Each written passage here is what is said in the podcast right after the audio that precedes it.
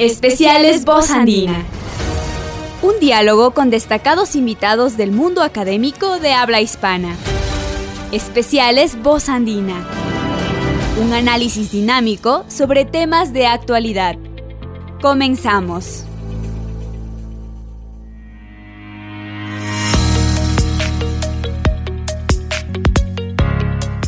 Buenas tardes, estimados radioyentes de Voz Andina Internacional, la radio universitaria de la Universidad Andina Simón Bolívar, sede Ecuador.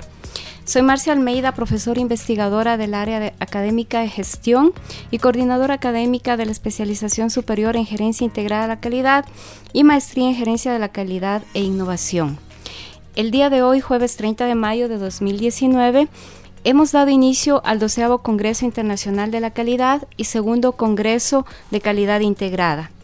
Dentro de nuestro programa tenemos la valiosa participación de ponentes internacionales, como el doctor Pablo Arranz, profesor titular de la Universidad de Burgos y director del Departamento de Economía Aplicada. A Dayana Olarte, directora de certificaciones y mejora de negocio de SGS Colombia, y Mónica Martínez, representante de la Asociación Americana de la Calidad de México y Latinoamérica, a quienes damos la más cordial bienvenida a este importante evento internacional. Bienvenidos Dayana, Mónica y Pablo. Un gusto tenerlos en la Universidad Andina Simón Bolívar, sede Ecuador, y en Quito, Ecuador. Gracias a vosotros. Gracias. Gracias. Eh, ¿Cómo les ha parecido esta pequeña eh, pues eh, estancia en nuestro país, en Quito. Entiendo que es la primera vez que para todos ustedes pues nos están visitando. Sí, increíble. Eh, yo tuve la oportunidad de hoy conocer un poco de, de su ciudad, del centro histórico. Y me sorprendió, sobre todo en el tema del transporte, cómo ha estado inspirado en, Estados Unidos o en Europa, eh, los trolebuses, el metro, eh, que su fuente sea la electricidad, eh, también de, otro tipo de camiones, la ecovía. De verdad que eso me sorprendió. se me hizo una ciudad muy limpia y con gente muy cálida. Estoy maravillada de lo que he visto hasta ahora y no dudo que continuaré sorprendida. Qué bueno, me alegro muchísimo. Pablo. Bueno, pues yo no he tenido la suerte que has tenido tú y eh, todavía estoy un poco con, el cambio de, horarios y esta mañana le he dedicado a, trabajar y a intentar un poco complementar toda la información para intentar transmitir a lo mejor posible mañana a los asistentes al Congreso. Pero no cabe duda que la expectativa que se me ha generado es muy, muy importante y eh, a, diferencia de, de mis compañeras, pues yo estaré con ustedes hasta el miércoles día 5 y espero conocer tanto la ciudad como los aledaños que la expectativa que traigo es eh, es muy elevada, ¿no? porque siempre he oído buenos comentarios de, de lo que es el país y de, sus gentes, de sus recursos y por lo tanto espero llevarme una muy buena impresión. La que tengo de, la universidad esta mañana ha sido magnífica y bueno, he de destacar la, la importancia de la biblioteca y del patrimonio cultural y bibliográfico que en la misma se encuentra. Muchísimas gracias Pablo, esperamos pues que sí, tus expectativas sean cumplidas exitosamente. Eh, Dayana, ¿qué nos podrías comentar? Bueno, ante todo darle las gracias por la invitación, porque en realidad ha sido el, de parte de SGS Colombia para nosotros es muy importante trabajar desde la academia en el desarrollo de, los sistemas de gestión porque genera todo, todo un aprendizaje y una cultura dentro de todo este proceso. Y bueno, nada, ahorita cuando iba ingresando, la amabilidad de las, de las personas, eh, la calidad de las personas se siente en, todo, en toda condición. Eh, cuando veníamos de camino eh, del aeropuerto hacia, hacia la universidad, le comentaba un poco al señor que nos transportaba lo verde que es. Bueno, el, dentro de ese dentro de ese camino lo verde que era Quito, ¿no? Porque normalmente, bueno, en Bogotá es bastante, hay mucha construcción y no se logra apreciar la naturaleza dentro de, lo que veníamos en camino. Eh, eso me pareció muy bonito. Y bueno, y las expectativas que nos está generando acá nuestra compañera para, para poder conocer más un poco todo el despliegue de, Ecuador. Gracias. Qué bueno, me alegro muchísimo y bueno, pues bienvenidos de nuevo. Eh, volviendo al tema del Congreso, este Congreso se plantea influir desde la reflexión académica sobre la trascendencia de la calidad integrada en las personas y en las organizaciones. Además, pues busca generar conciencia de la importancia de la calidad integrada en la estrategia de las mismas para liderar el cambio. Actualmente hablar únicamente de la calidad de los productos y servicios ya no es suficiente. Resulta fundamental también hablar del respeto al medio ambiente y la protección a la seguridad y salud de los trabajadores, eh, la gestión antisoborno, la gestión energética, eh, la gestión de la seguridad de la información, entre varios sistemas de gestión pues que se han venido manejando en las organizaciones en el mundo. Y tomando estas buenas prácticas que podrían ayudarnos pues um, a nuestro país en el ámbito de estrategia, innovación, ventaja competitiva para lograr organizaciones sostenibles, que son los temas que eh, vamos a abordar esta, en esta reunión. Bueno, ahora quiero pedir a Pablo, Dayana y Mónica pues nos comenten en primer lugar ¿Cómo consideran ustedes que los sistemas de gestión de la calidad y los sistemas integrados de gestión han impactado positivamente en las organizaciones españolas, colombianas y mexicanas? Bueno, empezaríamos, Pablo, contigo. Eh, pues eh, un poco siguiendo la línea que ya has manifestado al principio, que si ya tanto la calidad de los productos no ha perdido un poco relevancia. Yo creo que ha perdido relevancia, pero porque se ha superado. Es decir, todo esto, la implantación de los sistemas de, de calidad, empezaron básicamente porque partíamos de unos productos malos y con muchos defectos. No quiero recordar cómo tuvo que cerrar la fábrica de mi padre en el año 80 porque tenían que tirar más del 20 o el 30% de la producción que era de revestimientos cerámicos. ¿no? Y efectivamente, eh, hoy eh, ya nadie habla, habla de eso porque se da por supuesto, pero yo creo que se ha, se ha conseguido. ¿no? Lo cual no quiere decir que debamos seguir preocupados por, por ese tema. Eh, eso que, que, ha llevado a que vayamos incorporando nuevas exigencias, tanto desde el punto de vista de, la propia calidad de los productos, de otros elementos que tenemos que tener en cuenta dentro de las, de las organizaciones, es decir, las personas, que tengamos que tener en cuenta cuál es el entorno, que tengamos que tener en cuenta cuál es la, la sociedad en general, cuál es la administración. Todos estos elementos han sido esenciales a la hora de, de, promover y de incorporarlos a la propia gestión de la, de la organización.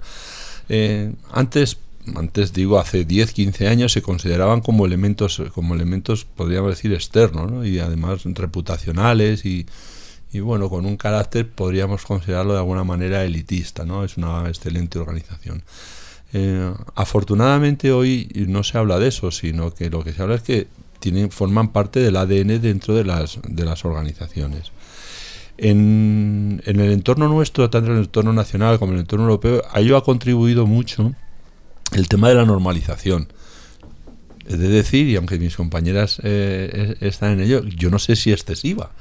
Estamos en un marco regulatorio que es que eh, no tienes más que si voy a dedicarme a cualquier tipo de actividad pongo la norma ISO correspondiente y seguro que me sale que me sale algo no eh, y por otro lado también la administración ha ido incorporando todo este tema de normalización a sus propios eh, requisitos contractuales o exigibles o incluso como comentábamos anteriormente también a propias organizaciones sociales, fundaciones y asociaciones que para poder mm, acceder a recursos públicos uno de los sistemas de garantizar de que las, este tipo de organizaciones funcionaban bien era el propio reconocimiento y la certificación al amparo, al amparo de, alguna norma. Y luego el entorno nuestro en, Europa es que está todo regulado, es que no nos dejan libertad para, para casi nada. Bien, eh, ¿esto qué lleva? A que cada vez es eh, mucho más exigente la fabricación de los productos, la gestión de las personas, la gestión financiera, los sistemas creo que también comentabas de anticorrupción y de gobierno de las propias organizaciones, que también ha salido una norma específica, la del compliance. Entonces, bueno, eh, hay que ver ese lado positivo que está contribuyendo a a la, al progreso tanto de las personas como de las organizaciones para satisfacer con carácter general a toda la sociedad y es un poco donde, donde nos encontramos y a intentar hacerla sostenible en la, en la medida de lo posible o es que no nos queda otro remedio, porque como se comentaba, ya no se hay que hacerlo por porque quede bien, como decíamos anteriormente, sino porque es que no nos queda otra, otra alternativa. ¿no? Creo que voy a plantear a, raíz de, del comentario en la, en la exposición que tenemos estos, estos días es la sostenibilidad, no como nada, sino como propia estrategia de las organizaciones y de los países. Creo que ahora mismo estaban eh, comentando en los talleres paralelos que se están desarrollando en esta entrevista, es decir, lo que nos preocupa es la sostenibilidad del país o la sostenibilidad en el conjunto de la, de la sociedad. Eso desde el punto de vista positivo, desde el punto de vista eh, menos positivo, es que toda esta normalización parece que estamos trabajando para las normas. Luego veremos un poco en el problema que tiene, el problema y las cuestiones a abordar desde el punto de vista de la, de la integración para ver si de alguna manera conseguimos que este aspecto un poco menos positivo podamos, podamos solventarlo.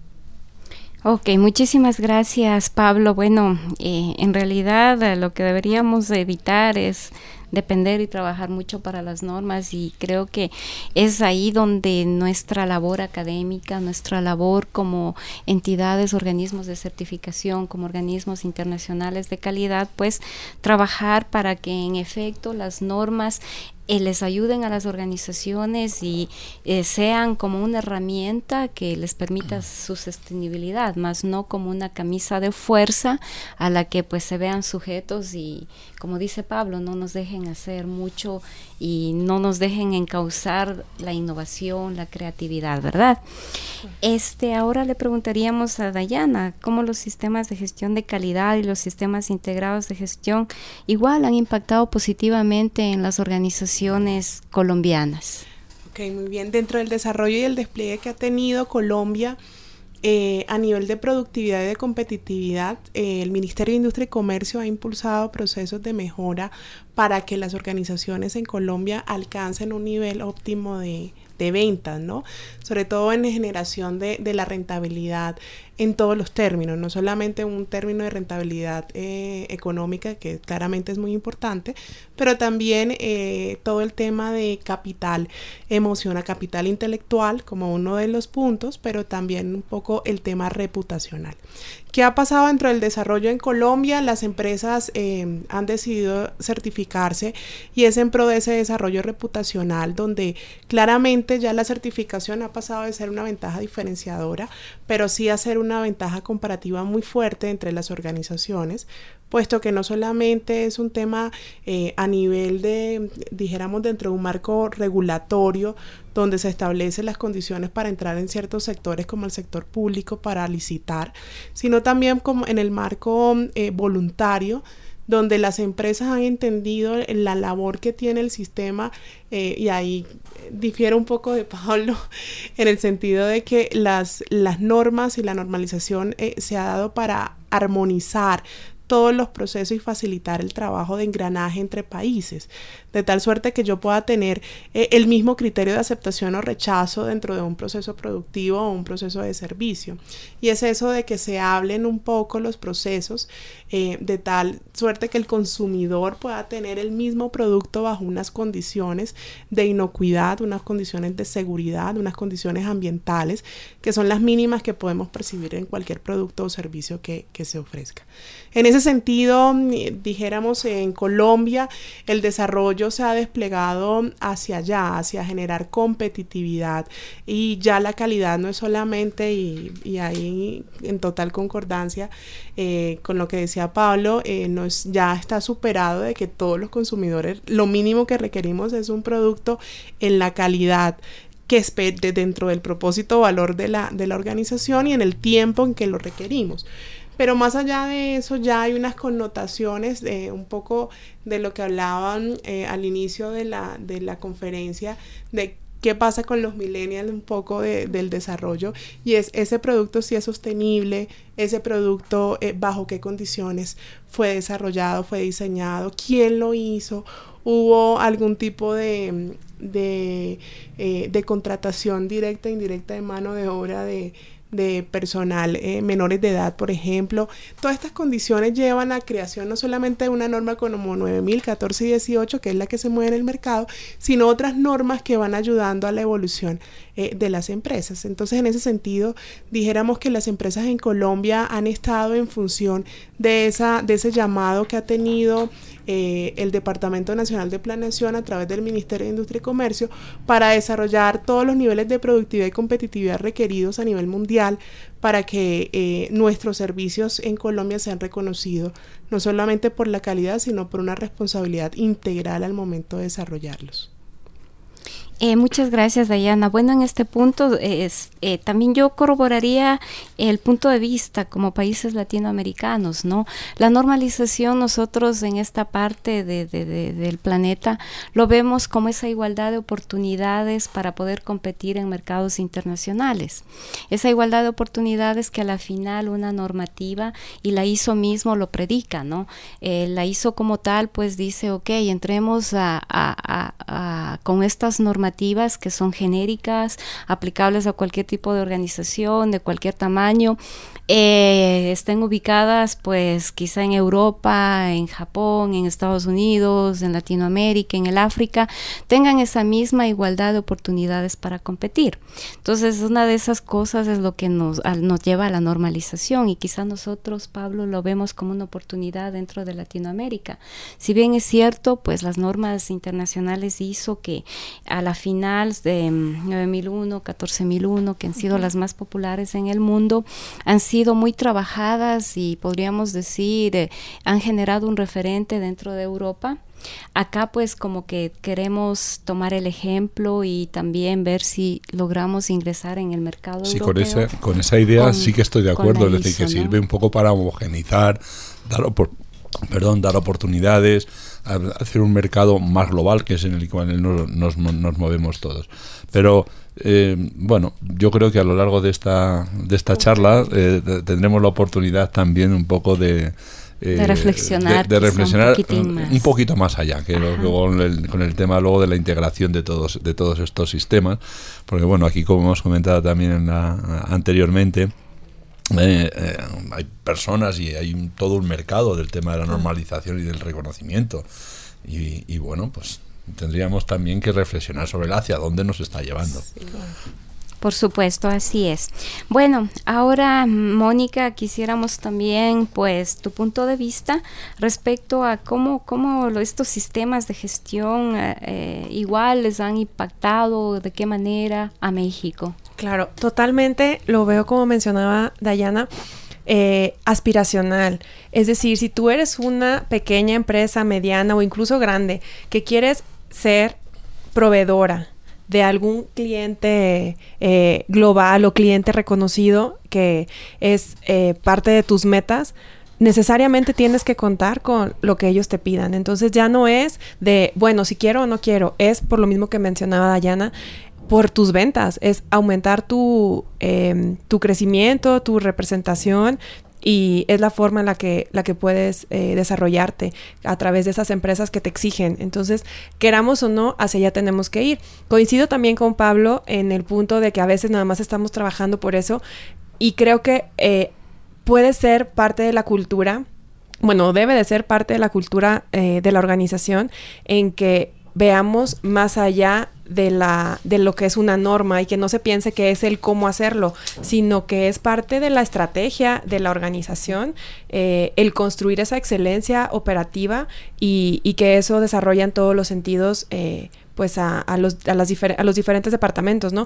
Y de igual forma que al tener esos estándares, nos apoya a que no estemos trabajando por silos, sino que tenemos las metas también muy claras y esto también se ve muy complementado no sé qué, qué distinciones existan en, en este país, pero de seguro hay algún premio de calidad, reconocimientos. Entonces creo que también es, eh, gracias. También es un buena es, una buena forma de al final de cuentas el mundo es competitivo. Entonces, entre más sellos, más palomitas, más distinciones tienes, el mercado te va a querer. Los clientes te van a querer. Este, las empresas de las que puedes ser proveedoras de igual forma. Entonces, eh, en México nos ha apoyado mucho también el tener eh, diferentes grupos, asociaciones, tenemos eh, algunos clústeres que también han sido eh, de impacto en la comunidad para poder desarrollar y compartir mejores prácticas. Eh, con apoyo del gobierno y de otros fondos también se tiene investigación en conjunto. Hay muchas alianzas entre universidades y empresas para innovar. O sea, el tema también de, innovar y de no estancarnos en lo que la norma dice, sino pues ir ir, ir más allá eh, en cuestión de desde el capital humano, que es lo que yo siempre defiendo, que pues es la gente la que nos hace construir, crecer y pues seguir soñando, ¿no? Llegar hasta, ahora sí como decimos que el límite es el cielo, pues es la gente la que, la misma que estará eh, complementando, aportando. En México se distinguen eh, estos grupos por ejemplo, la automotriz, esta eh, industria es de las más grandes que tenemos. en petróleos, hay también una, un organismo, ERIAC, dedicado a recursos humanos, el IMEF para los financieros. Entonces no es solamente la gente de producción la que, la que comparte, sino la que está en las diferentes áreas que da soporte a la producción, que al final de cuentas, eh, pues es donde debemos de asegurar que, que en la entrega de ese producto o de ese servicio no haya inconformidades, ¿no? Em, también eh, últimamente para apoyar toda esta pues excelencia operacional, eh, buscamos desarrollar mucho avances tecnológicos y tenemos dos hubs importantes de transformación digital, uno en Monterrey y otro en Guadalajara. Eh, con apoyo de gobiernos y apoyos de eh, pues privados de organizaciones, con participación también de universidades, se ha buscado mucho el que se desarrolle pues esta digamos, metodologías ágiles, e inteligencia artificial, muchas cosas que apoyan y van repito, más allá de lo que te define un estándar de operación, ¿no? O sea, puedes romper muchos esquemas con de la función actual con todo eso que vayas implementando. Entonces creo que en México nos ha servido mucho eh, crecer a través de, de, lo que los, las normas o estándares internacionales nos comparten, incluso también por lo que mencionaba Pablo, pues al ser empresas o, pretender ser organismos internacionales, globales, pues es la forma en la que nos vamos a medir y a comparar, como mencionaba Dayana. Entonces, eh, pues en este mundo, aunque sea competitivo, tenemos una base fija y, y pues la idea es buscar siempre es lo que está haciendo el otro más que tú y cómo estarlo superando, ¿no? Entonces tenemos una buena base. Bueno, si el, par que tenemos todos son ciertas normas, ¿qué vamos a hacer o qué vamos a proponer? También eh, la ASQ eh, apoya para que precisamente la gente esté bien entrenada y que haya asesoría para saber cómo la norma no nada más se queda en un papel, sino que sí se lleva a la práctica y que sí se tengan los resultados esperados. Ok, Muchas gracias. Vamos a una pausa.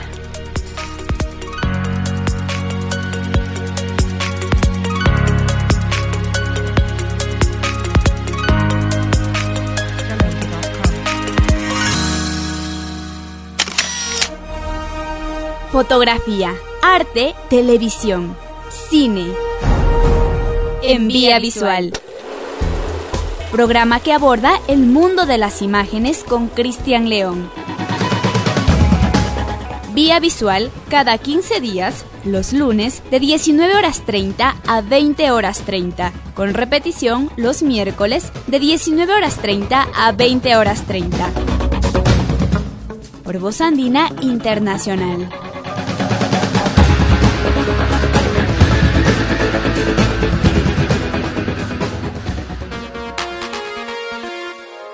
Obtén ahora en la Universidad Andina Simón Bolívar, sede Ecuador, una maestría internacional en Cambio climático, sustentabilidad y desarrollo. Comunicación, mención, visualidad y diversidades. Derecho. Estudios de la cultura. Estudios latinoamericanos. E historia. Títulos extendidos legalmente en Ecuador y con cobertura internacional. No pierdas tiempo. Más información en nuestro sitio web www.uasb.edu.es o contáctate al WhatsApp 096 303 1111. Tienes tiempo hasta el 14 de junio. Mires por donde lo mires, la andina es 100% internacional.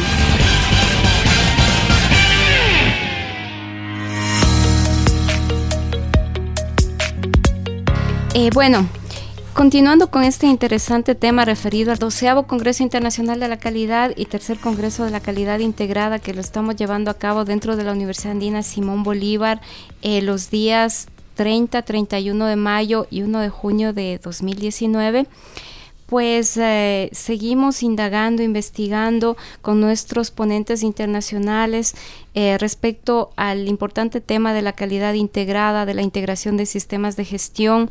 Y bueno, Pablo, ¿cómo consideras tú que la integración de sistemas de gestión podría pues clasificarse como una innovación organizativa? Bueno, yo creo que está un poco en la línea de la ponencia también que, vamos a exponer mañana en el, en el Congreso, ¿no? Porque cuando se habla de innovación, eh, parece que solo es de tecnología, parece que solo son las startups, eh, los nuevos modelos de negocio, eh, pero la innovación hay una parte muy importante que es todo el tema de la gestión, que es el propio desarrollo de las organizaciones de hecho, eh, he aprovechado también el poco tiempo que me ha quedado a corregir un, un trabajo fin de grado de mis estudiantes eh, que hablaba sobre el tema de la transformación digital que ha salido y los nuevos, y los nuevos modelos de negocio. Eh, esto nos tiene que servir al, hilo también que de lo que hemos estado comentando en, en la intervención anterior sobre, sobre la normalización, que nos queda un camino muy importante, sobre todo a los profesionales que estamos eh, implicados en este tema, de la simplificación de todos estos procesos. Eh, la innovación dentro de las propias definiciones que las normas dan habla de los, eh, el nuevo conocimiento, las nuevas tecnologías, los nuevos productos y servicios, pero también habla de una mejora sustancial de los propios productos y servicios y sobre todo de las organizaciones. Y ahí es donde debemos eh, insistir nosotros, ¿no? Porque cuando hablamos muchas veces de calidad y de todas estas normas, lo que percibe el trabajador y lo que percibe la sociedad en general y mis propios compañeros dentro de la facultad es que esto es burocracia y papeleo. Entonces, ¿qué es lo que ocurre?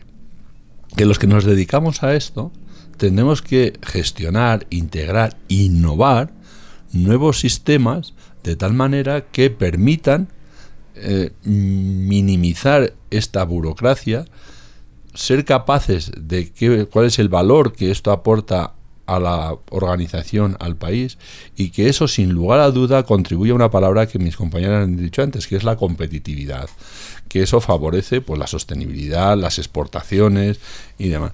Pero si no somos capaces de integrar todos estos sistemas que nosotros hemos dicho, estaremos también eh, trabajando casi para las normas. Norma de gestión de calidad, norma de medio ambiente, norma de, norma de, norma de, y vamos a lo que hemos dicho antes, a la norma de. Y bueno, yo creo que mis compañeras también lo conocen, en la exposición de mañana eh, tendremos que tenemos seis normas para la gestión de la I más D más I. Y ahora mismo en, España está habiendo otras siete normas para la innovación. Mm. Es decir, algo que parece como nuevo, eh, hemos sido capaces también de, de, normalizarlo. ¿Qué quiere decir? La conclusión, que o lo integramos o nosotros mismos desaparecemos o vamos a ejercer también un poco de autocrítica. No lo haremos bien. ¿Qué nos queda? Integrar, ¿Mediante qué mecanismos? Pues tendremos que innovar. ¿Cuáles son los mecanismos de simplificación? ¿Cómo tendremos que hacer una gestión documentada más integrada? ¿Cómo tendremos que hacer unos sistemas de información únicos? ¿Cómo la política y estrategia debe ser única? Porque si cogemos una norma y decimos que tiene que tener política y estratégica de esta, de esta norma y de esta otra y de esta otra y de esta otra, pues al final el responsable dirá, ¿y esto cómo se gestiona?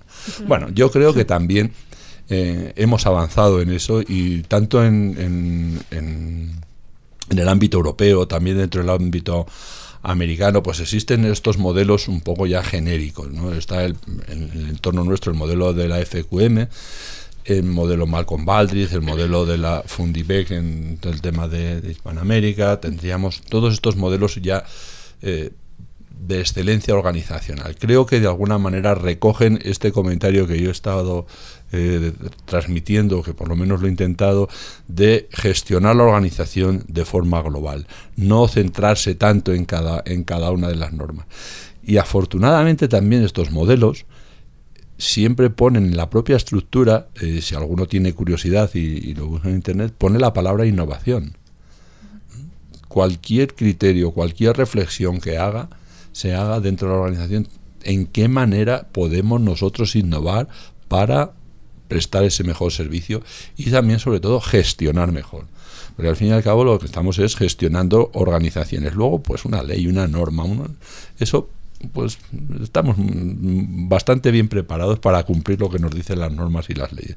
Ahora, ¿cómo gestionar personas? ¿Cómo integrar eh, personas y sobre todo sistemas de una manera única? Yo creo que ese es el reto y eso es un poco los profesionales que estamos vinculados con, con toda esta actividad es lo que nos queda y el camino que nos queda por recorrer. Pero yo creo que hay una sensibilización, creo que también bastante elevada, de que es que no nos queda otro remedio. O sea, que la integración va a entrar porque hay que hacerla, porque si no desaparece todo esto. Eh, muchas gracias, Pablo. En efecto, bueno, eh, también Mónica lo había mencionado, la excelencia empresarial aquí en Ecuador, pues eh, trabajamos con el modelo americano, ha habido premios a ciertas organizaciones, pues bajo el esquema de Malcolm Baldrige. Eh, de hecho, las organizaciones que han recibido estos premios pues tienen una larga trayectoria y arrancaron con sistemas de gestión de calidad desde eh, el año 90 eh, y han venido recertificando y luego pues integrando de manera progresiva un sistema de gestión ambiental, luego un sistema de seguridad y salud ocupacional. Es muy interesante llegar a esa excelencia organizacional. De hecho, es lo que buscaríamos para las organizaciones aquí en Latinoamérica y nuestras organizaciones ecuatorianas. Pero ¿cómo llegar a esa excelencia organizacional? Quizá a través del recurso humano, ¿verdad? El recurso más importante. Y es un tema cultural, ¿verdad? Eh, nos pasa a los países de Latinoamérica, Dayana, pues Mónica, eh, también España, eh, que se ha convertido en un buen referente, al menos a nivel académico, en nuestros países por las investigaciones y la el conocimiento empírico que han ido generado en, el, en el lapso de los si me permites, ¿no? Yo creo que, más de que sea un aspecto cultural, en la mayoría de los estudios y las investigaciones que se han hecho, y también comentaremos mañana, existe una figura del liderazgo en las organizaciones oh, y del país. Es decir, que mm, de alguna manera las personas siempre necesitamos unos referentes. Y es el referente de la organización el que debe ser el impulsor de todos estos sistemas y sobre todo el de la integración, porque si no estamos todos lo que allí denominamos en nuestro estado de confort. Hemos aprendido a hacer esto, estamos muy bien, pero claro, porque vamos a cambiar si lo que hacemos lo hacemos bien. O siempre lo hemos hecho así. Pero fíjate que eso se ha abordado ahorita en la nueva versión de las normas, es decir, al pasar al anexo SL, pues ya vamos a, a un desarrollo de liderazgo. De hecho, hay un criterio que se evalúa y, por ejemplo, en mi equipo de auditores dentro de SGS Colombia, eh, hace parte es de la cultura que logre identificar el, el, auditor. No es un tema de pregunta y usted si ejerce un liderazgo sobre el proceso de certificación, no, porque ese no es el objetivo. Es cómo durante la actividad de auditoría y al finalizar el proceso yo pude sentir que en realidad sí existe ese liderazgo para desarrollar un sistema que en realidad sea propositivo al desarrollo organizacional. Y es un poco lo que ha querido abordar la, eh, como tal ISO y es desarrollar esa competencia dentro de la actividad propia del ejercicio, donde ya antes no se hablaba de un contexto eh, organizacional, ahorita ya sabemos, ya hablamos de contexto, ya hablamos de una gestión del riesgo, ya no se habla de acciones preventivas, sino cómo gestiono yo y cómo eh, gestiono ese riesgo y cómo gestiono el conocimiento. Entonces yo creo que ya ahí estamos haciendo como los primeros pasos para desarrollar y, sobre todo ahorita es eh, que cale la importancia de, la gerencia, dijéramos, de, esos de esas puntas de lanza organizacionales. Em, y yo creo que en esa labor, por lo menos en Colombia, las grandes empresas han desarrollado a través de, de sus proveedores esa incursión en, en, ese, en esa actividad. Hoy día estamos trabajando con un proveedor que es muy querido para nosotros, Escoba, eh, ha desarrollado una cadena de almacenes y ellos han desarrollado una labor súper linda con los proveedores y es llevarlo a un nivel de condición de inocuidad en sus alimentos y no se han desprendido como gestionadores de ese cambio de que sus proveedores tengan implantado un sistema que se llama HACCP, que es otro sistema de gestión, eh, dado a esa inocuidad alimenticia. Entonces, dentro de ese desarrollo, yo creo que las organizaciones hoy día se están tendiendo, eh, pero eso, el motor que ha hecho ISO dentro de esa labor ha sido bastante importante, más el impulso que debe ejercer cada país en todo el contexto de, desarrollo organizacional para que las empresas se incentiven en ese, en ese proceso. Eh, sí, muchas gracias, Dayana. Bueno, coincido con, pues eh, eh, Pablo, Dayana, con, sus puntos de vista. Y de hecho en Ecuador, ¿no? las organizaciones que mantienen sus certificaciones y que han estado trabajando en mejora continua son aquellas en las que al preguntarles, pues, de quién partió la idea de implantar, de tener un sistema de gestión o integrarlo, han respondido que de la alta dirección. Y ahí está el liderazgo y el liderazgo implanta cultura y dirige a la organización. Y obviamente pues las políticas públicas son fundamentales. Y ahí pasaríamos a la pregunta y el interés que tenemos pues nosotros. Y lo hemos hablado en aula con los estudiantes respecto al caso de Colombia. Eh, Colombia en los últimos años ha tenido un buen despunte en las estadísticas de certificaciones, estando pues a nivel mundial en el top 30 de países con mayores certificaciones, puntualmente pues en sistema de gestión de la calidad ISO 9001 y sistema de gestión ambiental ISO 14001. Eh, de hecho, ocupan para la primera el el decimoquinto lugar a nivel mundial y para la segunda el decimosexto, según las últimas estadísticas de ISO. Bueno, eh, ¿cuál es la razón? Eh, ¿qué, estrategias tomó eh, como país quizá o como organizaciones Colombia? Sí, bueno, desde la Presidencia de la República, a través de su Ministerio de Industria y Comercio, se desarrolló un COMPES bajo el cual se crea el Subsistema Nacional de Calidad.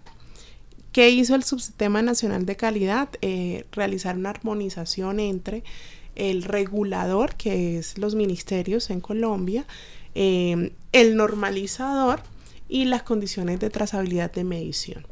Entonces, como tenemos esta tripartita, las, a través del regulador empezamos a desarrollar, em, digo empezamos porque trabajé dentro de este, dentro de este despliegue,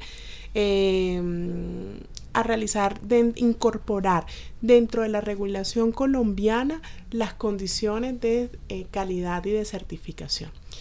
Inicialmente, hace más de 10 años, hubo una ley donde se obligaba eh, a las empresas a certificarse en sistemas de gestión. Hoy día esa ley pues ya no, no existe, sin embargo, em, dentro del concepto que tienen las organizaciones, al ser una ventaja comparativa fuerte, empiezan las organizaciones a decir, bueno, ¿qué más tengo que hacer para desarrollar mi negocio? Y empiezan a hablarse del tema del qué, qué debo hacer. Entonces, comienza la 9001, que es la punta, dijéramos, es el génesis de los sistemas de gestión, es la norma que abre el camino para los demás sistemas, eh, y en desarrollar todo este proceso y toda esta evolución que se tiene hoy día.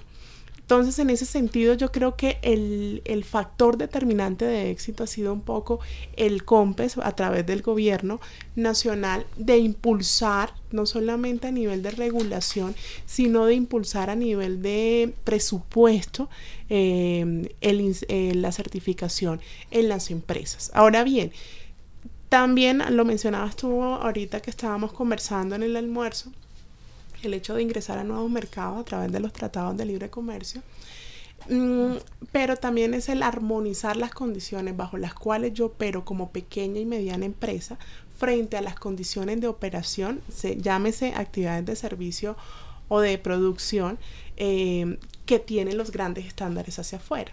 Entonces, la ISO 9001 queda corta y empieza a desplegarse y a evolucionar en ciertos sistemas de gestión que van a impulsar, por ejemplo, como lo decía Mónica, en el tema de autopartes. Entonces, TS 16949 empezó a desarrollarse y entonces tenemos una ISO 9001 que se llama TS 16949 bajo la cual se desarrolla todo un despliegue de certificación. Entonces yo creo que el, motor ha sido el desarrollo como gobierno, pero también el desarrollo empresarial, donde empieza a ser, eh, para yo poder entrar a las grandes empresas y jugar en un gran campo, pues tengo que estar al mismo nivel de todos los jugadores de ese campo. Entonces eso, eso ha hecho que, que las empresas se incentiven y se motiven.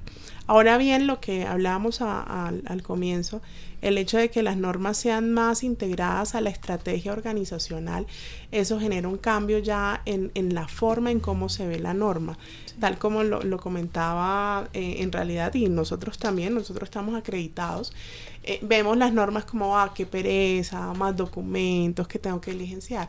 Pero cuando cambia el contexto anexo SL y cuando las empresas empiezan a hablar de cómo gestiono el riesgo, cómo soy sostenible, cómo tengo en cuenta no solamente a mi cliente, sino también a mi proveedor, a mi contratista, a no, no solamente a mi contratista, a mi comunidad y al consumidor que al final del día eh, normalmente yo siempre le digo a mi equipo de trabajo, nosotros no trabajamos para el cliente, trabajamos para el consumidor. Porque al final del día la idea es que el que está allá y que él, va a consumir el producto, el que va a utilizar ese producto, tenga toda la confianza para poder hacer uso del mismo. Y no tenga pues, y esa es la, la, la transformación que debe existir eh, en las organizaciones. Yo creo que en Colombia hemos ido trabajando desde la certificación en desarrollar todo ese despliegue y ese modelo. Todavía tenemos un gran paso a seguir, pero, pero yo creo que ya el camino está siendo cosechado para, para que esto se desarrolle aún más de lo que, de lo que demuestra la estadística.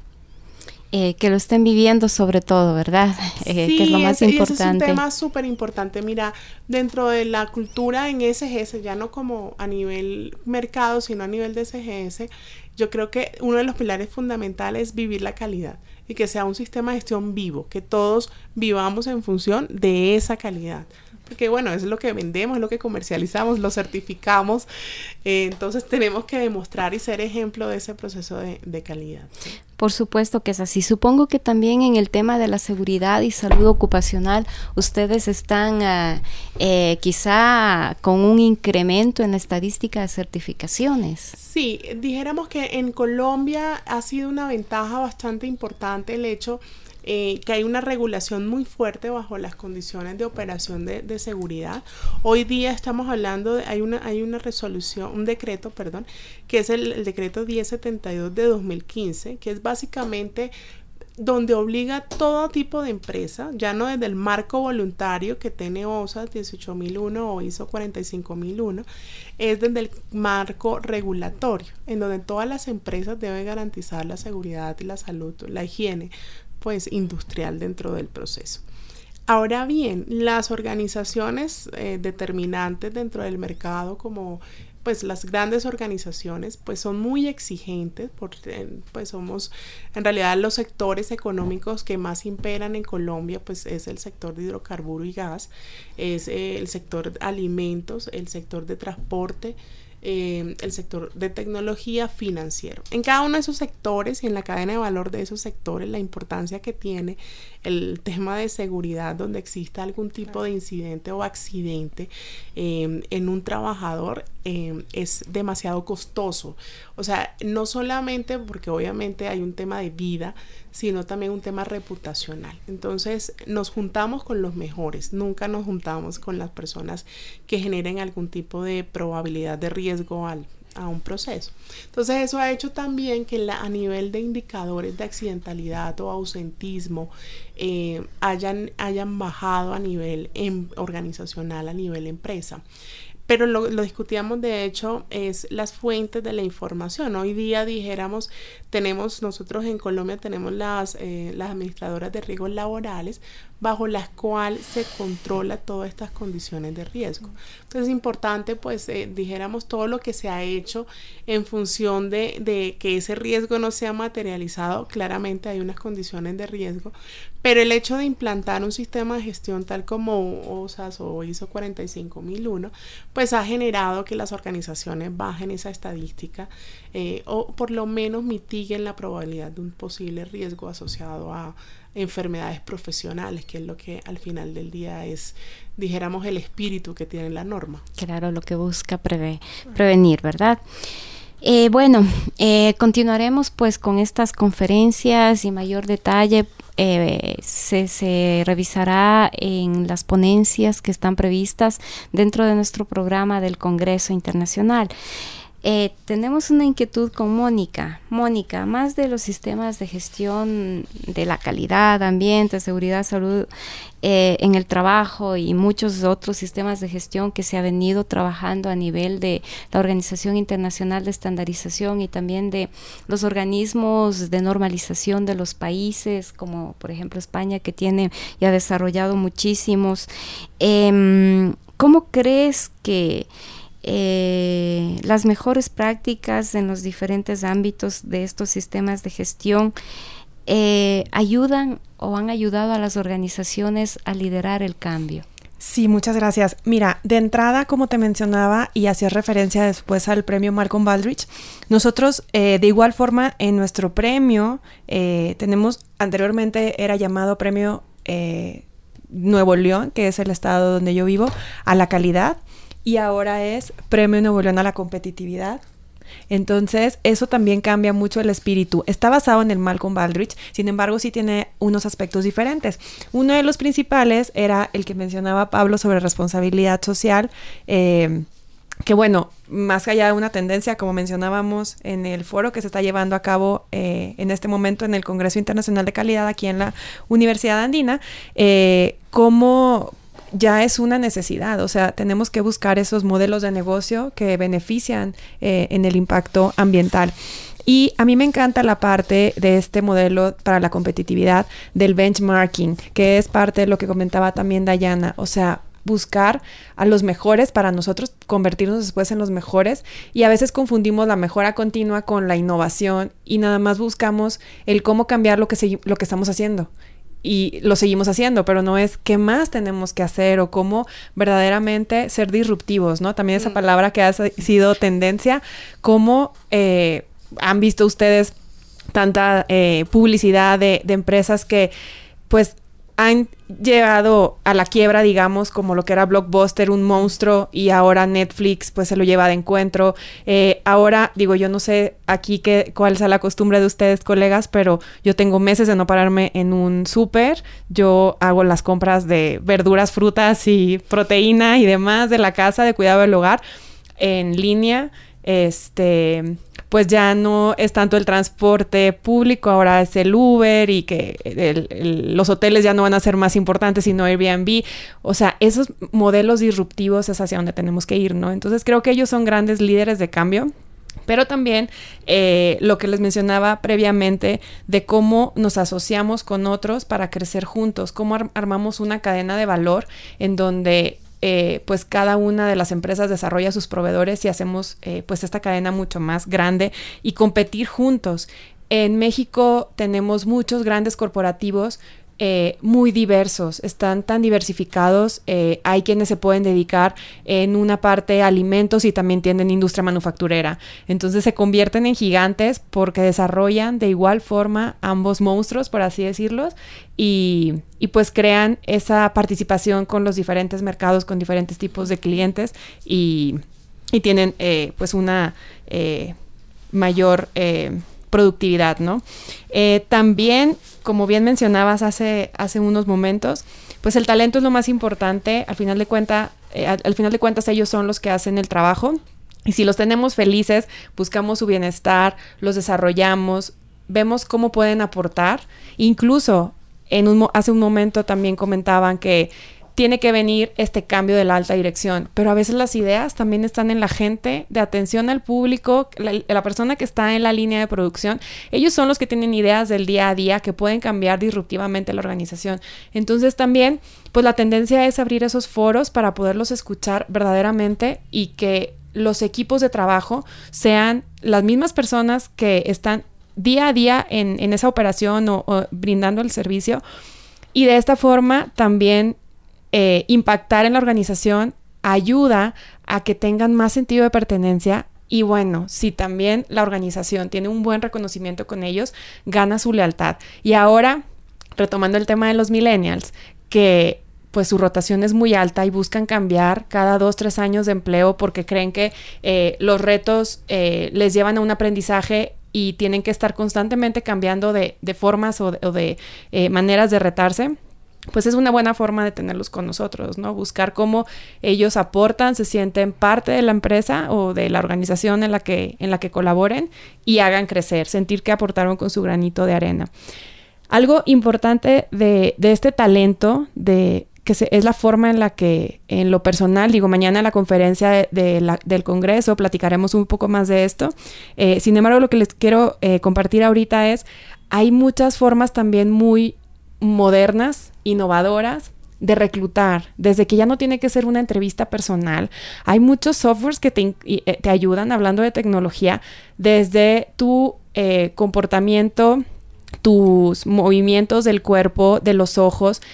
Hay, hay una, una prueba incluso que a través de un dispositivo para ver tus ojos y ver hacia dónde moviste, saben si eres, eh, o sea, en qué nivel de integridad estás, este, y muchas otras competencias blandas que pueden eh, ser medidas de esta forma, ¿no? Assessments, eh, como mencionaba también hace un momento Natalia en el foro alterno a esto, de entrevista como la empresa de Heineken, que te llevan a, romper esquemas de entrevistas tradicionales para buscar a la gente más ideal para ti, ¿no?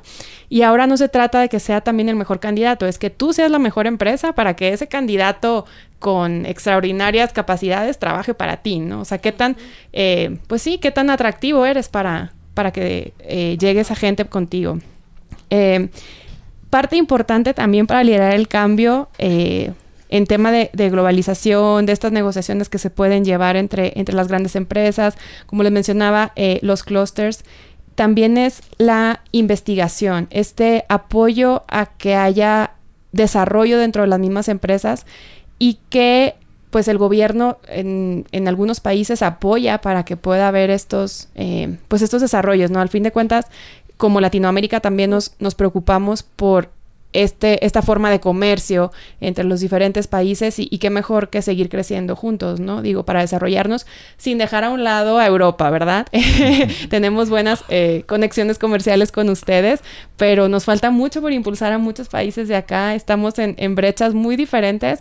Y, parece que a veces somos tan diferentes y no estamos tan lejos. No, pero las crisis ha contribuido a ello. Nosotros, en la crisis que hemos pasado desde el año 2013, el crecimiento de empresas exportadoras se ha incrementado de manera considerable. O sea que, siendo a lo mejor disruptivo o teniendo la obligación de o exporto o muero, pues mm, se ha impulsado mucho. Sí, totalmente. Bueno, muchísimas gracias a Dayana, Mónica, Pablo, pues esas contribuciones que van aportando al conocimiento, a la experiencia y aquí en la Universidad Andina Simón Bolívar tenemos una gran responsabilidad y es generar esos discípulos para la calidad y difundir la cultura de la calidad a nivel país y como les decía, ¿por qué no a Latinoamérica? Eh, tenemos un eslogan dentro del Congreso y ustedes deben haberlo mirado cuando ingresamos que cada día somos más los rostros de la calidad en la andina y eh, queremos seguir con ese efecto positivo eh, para contribuir a la sociedad. Ahí se ven las fotos de nuestras primeras promociones, nuestros primeros graduados y cómo pues se van incorporando cada vez más eh, nuestros estudiantes y, van contribuyendo a la sociedad, al cambio, al desarrollo, para que sean esos líderes que necesitamos para un cambio positivo dentro de nuestro país. Muchísimas gracias y pues eh, eh, seguiremos disfrutando de, este, de este, este, querido Quito y este querido Ecuador. Un placer, muchas gracias. Gracias.